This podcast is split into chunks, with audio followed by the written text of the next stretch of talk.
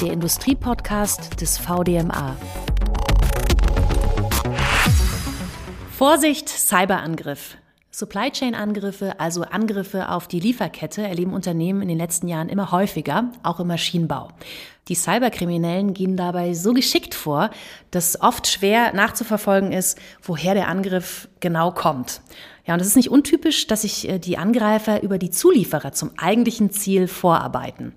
Auch Maschinen oder Produktionsanlagen können als Vehikel für Angriffe missbraucht werden. Und das wiederum zeigt, die komplette Lieferkette eines Unternehmens ist betroffen und muss effizient abgesichert werden. Und genau darum geht es heute im Podcast des VDMA, um Supply Chain Security.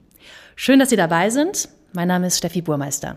Und wir sprechen heute nicht nur darüber, warum Supply Chain Security so wichtig ist, sondern auch darüber, wie es Unternehmen gelingt, die Risiken eines Angriffs zu minimieren. Die Antworten auf meine Fragen, die haben unsere Gäste. Herzlich willkommen Martin Holtmannspötter, Diplom-Ingenieur und bei Bosch zuständig für die Machine Security und die Supply Chain Security. Und da gibt's wirklich jede Menge zu tun. Bei Bosch geht's um 270 Werke und circa 3000 Zulieferer. Hallo. Ja, hallo.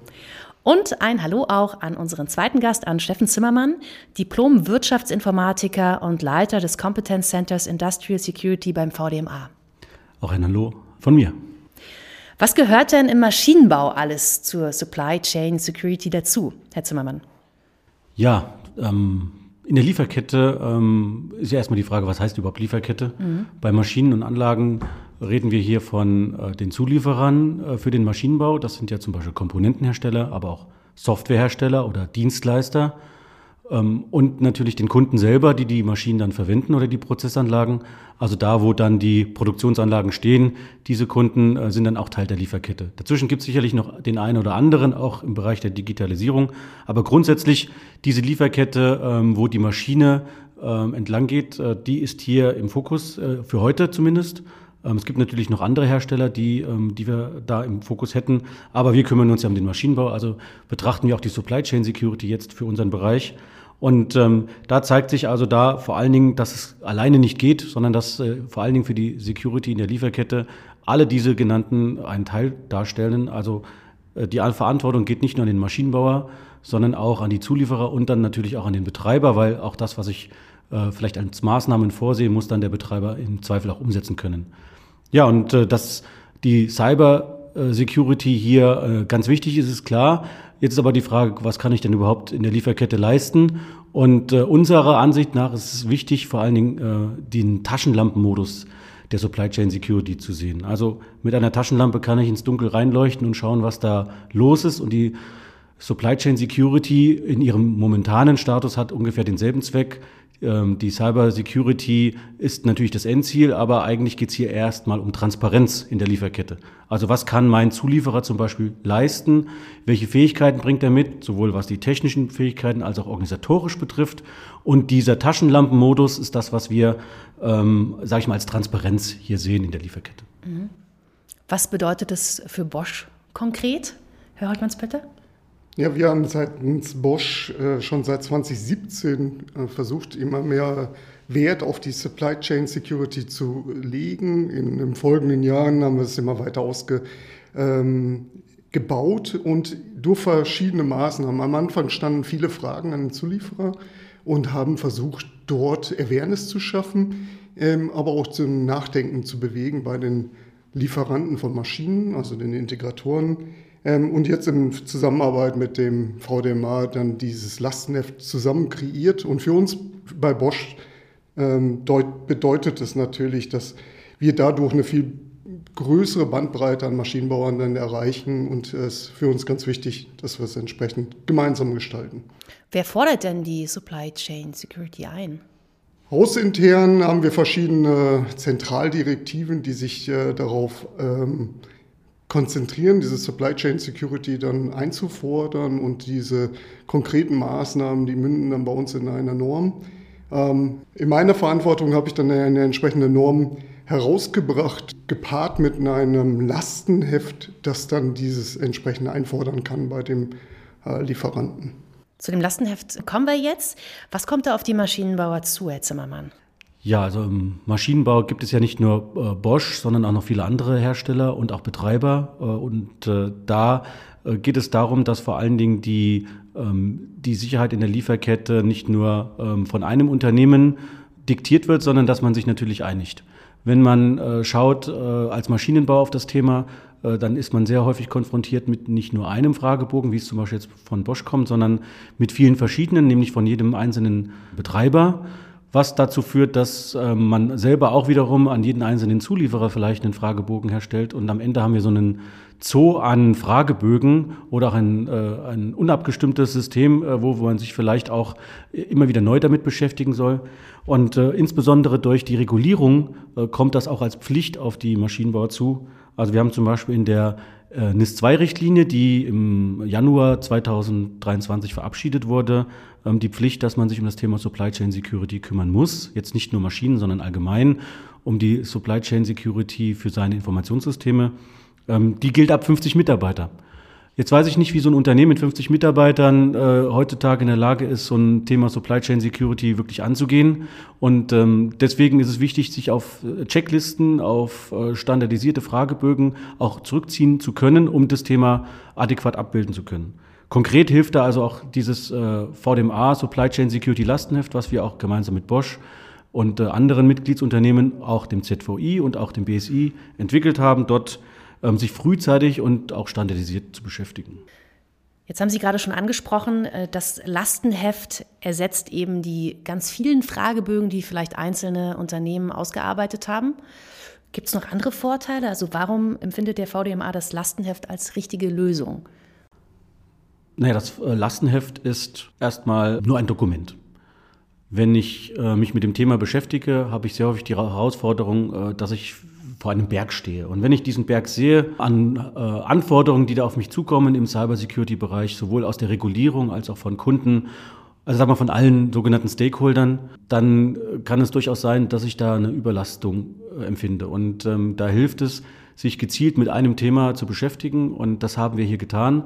Ähm, wir haben im Arbeitskreis Industrial Security das Thema nicht umsonst angegangen, weil natürlich aus den äh, Mitgliedern heraus der Wunsch bestand, sich mit dem äh, Thema Supply Chain Security auseinanderzusetzen.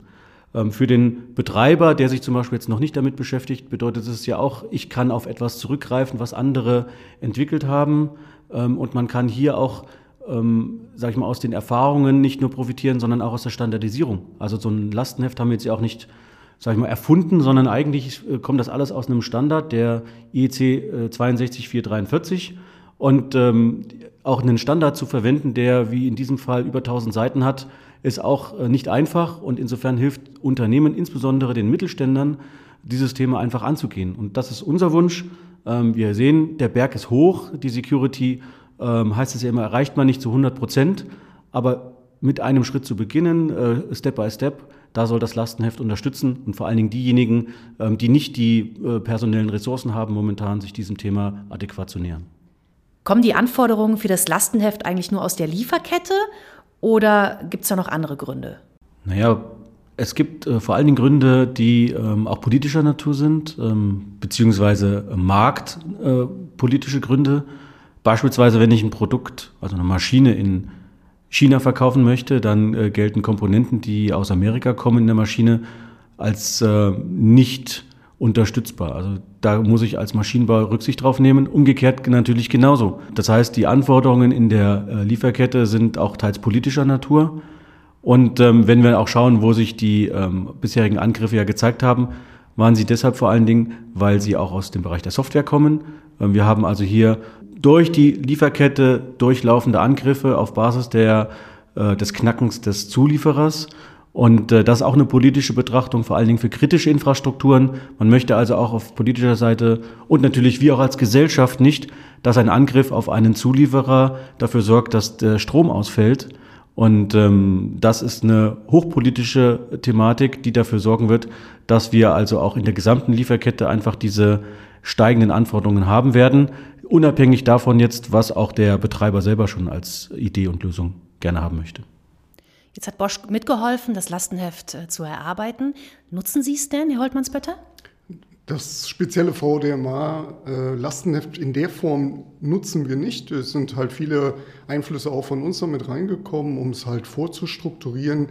Äh, Erfahrungen, die wir selber gesammelt haben über die letzten Jahre, seit 2017, wie man sowas aufbaut. Und ähm, wir wissen halt aus dem Maschinenbau heraus, dass gern in Lasten die äh, Anforderungen kommuniziert werden. Und auf dem Niveau kann dann aber auch ein Maschinenbauer ähm, sagen, welche Fähigkeiten er oder welche Lasten er umsetzen kann ähm, und was er vielleicht aber auch in der, äh, nicht leisten kann. Und als Betreiber gibt es uns halt entsprechendes Feedback, wie wir damit umgehen müssen, wie wir die Risiken, die dann noch restlich überbleiben, auch mitigieren können. Also wir haben jetzt gehört, dass Bosch das VDMA Supply Chain Security Lastenheft nicht verwendet. Das heißt aber nicht, dass äh, nicht die Inhalte aus dem VDMA Supply Chain Security Lastenheft nicht in den Anforderungen, die Bosch stellt, enthalten sind. Ähm, die Herausforderung ist ja immer, jedes Unternehmen ist unterschiedlich. Es gibt nicht die Maschine, also gibt es auch nicht die Möglichkeit, jetzt einen 100% äh, Checkliste oder Standard zu schreiben, die man dann sofort verwenden kann. Das Supply Chain Security Lastenheft, wie wir es im äh, VDMA Arbeitskreis Industrial Security entwickelt haben, hat so einen 80% Ansatz. Wir wollen also es erreichen, dass diejenigen, die sich darüber Gedanken machen, wie sie ihre Zulieferer mit integrieren können in die Security-Anforderungen, das äh, VDMA Supply Chain Security Lastenheft explizit verwenden, aber mit der Möglichkeit, die wir auch im Dokument vorgesehen haben, das auch um eigene Anforderungen zu ergänzen.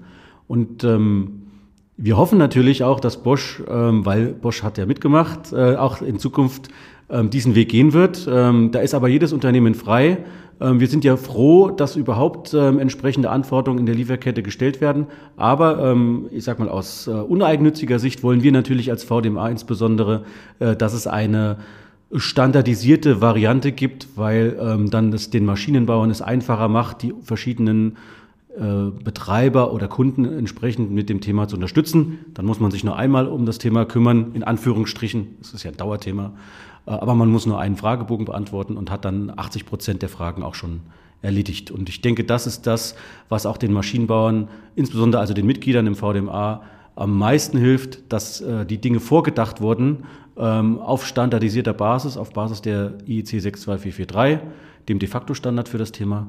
Und ähm, dies uns ermöglichen, auch als VDMA die Mitglieder besser zu unterstützen weil wir natürlich am Ende vielleicht auch wieder jedes einzelne Mitglied haben, was uns fragt, was ist das für ein Fragebogen? Müssen wir die Fragen beantworten?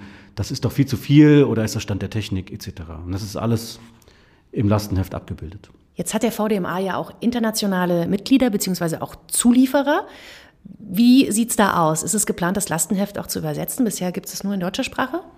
Natürlich. Also der Schritt, ähm, der nächste Schritt steht schon fest.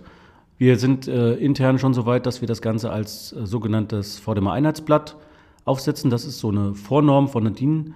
Ähm, sieht aus wie eine DIN-Norm ähm, und äh, momentan ist es ja eher Prosatext. Das heißt, äh, man kann das rausziehen, aber ähm, in der Standardisierung ergibt sich die Möglichkeit, dass alle Unternehmen, die das Thema betrifft, auch mitarbeiten können. Ähm, und da wird es auch auf Englisch verfügbar sein. Und ähm, da wir aber immer Schritt für Schritt vorgehen, haben wir jetzt erstmal mit Deutsch gestartet. Die Übersetzung ist äh, angelaufen. Wir sind gerade im Review der englischen Übersetzung. Also wir werden dieses auch in äh, den nächsten Monaten verfügbar haben. Und ich bin da auch guten Mutes, dass es für die internationalen Mitglieder ein tolles Dokument wird. Bosch hat da sicherlich schon mehr Erfahrungswerte. Sie haben Produktionsstätten in vielen anderen Ländern. Ähm, reicht Deutsch und Englisch denn da überhaupt aus? Also wie ist das Verständnis in anderen Ländern überhaupt zum Thema Security? Ja, hausintern ist natürlich die deutsche und englische Sprache gesetzt als äh, Dokumentensprache. Ähm, natürlich aus Erfahrung heraus hilft es natürlich, wenn man den Landessprachen übersetzt oder zumindest mal diese größten äh, Interessengruppen oder Sprachgruppen dann entsprechend äh, vorhält als, als äh, Übersetzung. Äh, das hilft, in das Verständnis zu erweitern, zu etablieren bei den äh, Lieferanten, aber auch hausintern. Ähm, deswegen versuchen wir die Leute möglichst zu supporten im, äh, weltweit und aber auch unsere Planer diesbezüglich zu schulen. Also wie gehe ich mit so einem Security-Lastenheft um? Was muss ich machen, ähm, damit ich entsprechend Awareness kriege bei meinem Lieferanten und wie soll ich mit dem auch interagieren, damit es halt ausgewogen nachher zu einer Lösung kommt. Haben Sie denn das Gefühl, dass ähm, es beim Thema Sicherheit ja sich eher zu einem Positiven hin entwickelt hat, seit es ähm, ihr quasi internes äh, Lastenheft gibt? Das ist ein ähm, langwieriger Prozess. Äh, das muss man einfach sich selber so eingestehen. Das ist kein Selbstläufer. Security wird noch gerne auch bei den Integratoren ignoriert. Das Lastenheft bietet aber auch dann auch eine gute Chance, dann äh, die entsprechenden Anforderungen aus den Gesetzesgebungen dann zu mappen. Und das sehe ich als große Chance auch für den VDMA und äh, intern unser eigenes Lastenheft, dann zu zeigen, wo dann die Anforderungen sich wiederfinden, die aus einer Gesetzesinitiative herauskommen. Genau, und wenn wir jetzt sagen, okay, wir gehen jetzt den nächsten Schritt, ist Englisch, dann steht da der übernächste Schritt dann schon fest, ähm, weil ähm, die Anforderungen natürlich aus der Regulierung sind noch nicht ganz sicher, die ändern sich noch. Aber wenn sie dann soweit fest sind, werden sie auf jeden Fall in das Lastenheft mit aufgenommen. Und unser Ziel ist dann natürlich, äh, man erfüllt sowohl die Anforderungen des Betreibers als auch die der Regulierung und damit hat man dann eine allumfassende Möglichkeit, sich diesem Thema so zu nähern, dass man es nur einmal machen muss. Dann lassen Sie uns abschließend nochmal zusammenfassen. Worauf sollen Mitglieder bei der Supply Chain Security achten? Aus meiner Sicht ist es jetzt äh, notwendig, dann die entsprechenden Verantwortlichkeiten im eigenen Unternehmen zu finden, den Einkauf auch mit einzubeziehen, der die Lastenhefte dann auch einfordert bei den Integratoren, aber auch das eigene Verständnis in den jeweiligen äh, Entitäten, die sich mit Planung, Voraussetzungen, äh, Umsetzung darum kümmern, äh, einzubinden in das Thema und auch entsprechend zu schulen. Herr Zimmermann, haben Sie da noch Ergänzungen? Das Lastenheft ist jetzt ja nur ein Dokument. Ähm, wir haben natürlich die Herausforderung äh, auf zwei Ebenen noch zusätzlich. Das eine ist das Thema Zeit und das andere ist das Thema Wissen. Ähm, wir haben Fachkräftemangel aller Ortens, im Cybersecurity-Umfeld noch viel mehr. Ähm, es ist äh, schwierig, sich diesem Thema, sage ich mal, neu zu nähern. Man ist auf Berater angewiesen und Beratungsunternehmen sind aber auch alle ausgebucht, kann man sagen. Es ist also schwierig, erstmal das Wissen aufzubauen, auch dauerhaft. Und das führt mich auch zu dem Thema Zeit. Ähm, ein Lastenheft ist ja ein, wie so dieser Taschenlampenmodus ist, man leuchtet rein. Und wie es aber in einer Minute aussieht oder in einer Stunde oder in einem Jahr, ähm, das weiß man nicht. Das heißt, es ist eigentlich ein kontinuierlicher Prozess notwendig, um das, was man festgestellt hat, zu verbessern oder aufrechtzuerhalten. Und das ist eine Riesenherausforderung, weil man natürlich auch ein äh, Moving Target hat. Security, sagt man immer, ist ein Moving Target. Das heißt, das, was heute sicher ist, kann morgen unsicher sein. Und äh, diese Herausforderung aber auch dann gemeinsam anzugehen durch die gesamte Lieferkette, das ist das eigentliche Thema für die Supply Chain Security. Das Lastenheft des VDMA stellt hier den Startpunkt dar oder kann einen darstellen, aber dann langfristig gesehen bedarf es eigentlich einer kontinuierlichen Abstimmung zwischen sowohl den Herstellern der Komponenten als auch des Maschinenbaus, Integrators und des Betreibers. Und da ist keiner allein unterwegs, um die Security aufrechtzuerhalten. Da bedarf es aller Beteiligten. Und da kann sich auch kein Unternehmen und auch keine Behörde davon ausnehmen. Supply Chain Security. Um Unternehmen im Maschinen- und Anlagenbau besser vor Angriffen abzusichern, hat der VDMA zusammen mit dem Verband der Elektro- und Digitalindustrie, dem Bundesamt für Sicherheit in der Informationstechnik und Mitgliedern des VDMA-Arbeitskreises Industrial Security das Lastenheft entwickelt.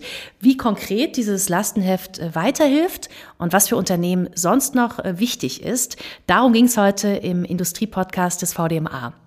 Danke an unsere Gäste, an Martin Holtmannsblätter, zuständig bei Bosch für die Maschinen-Security und die Supply Chain Security und Steffen Zimmermann, Leiter des Competence Centers Industrial Security beim VDMA.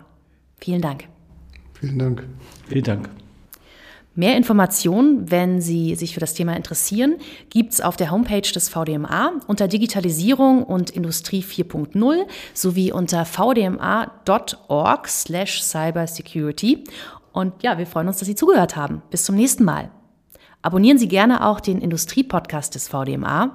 Hören können Sie uns immer bei Spotify, Apple Podcast, Google Podcast und Podigy.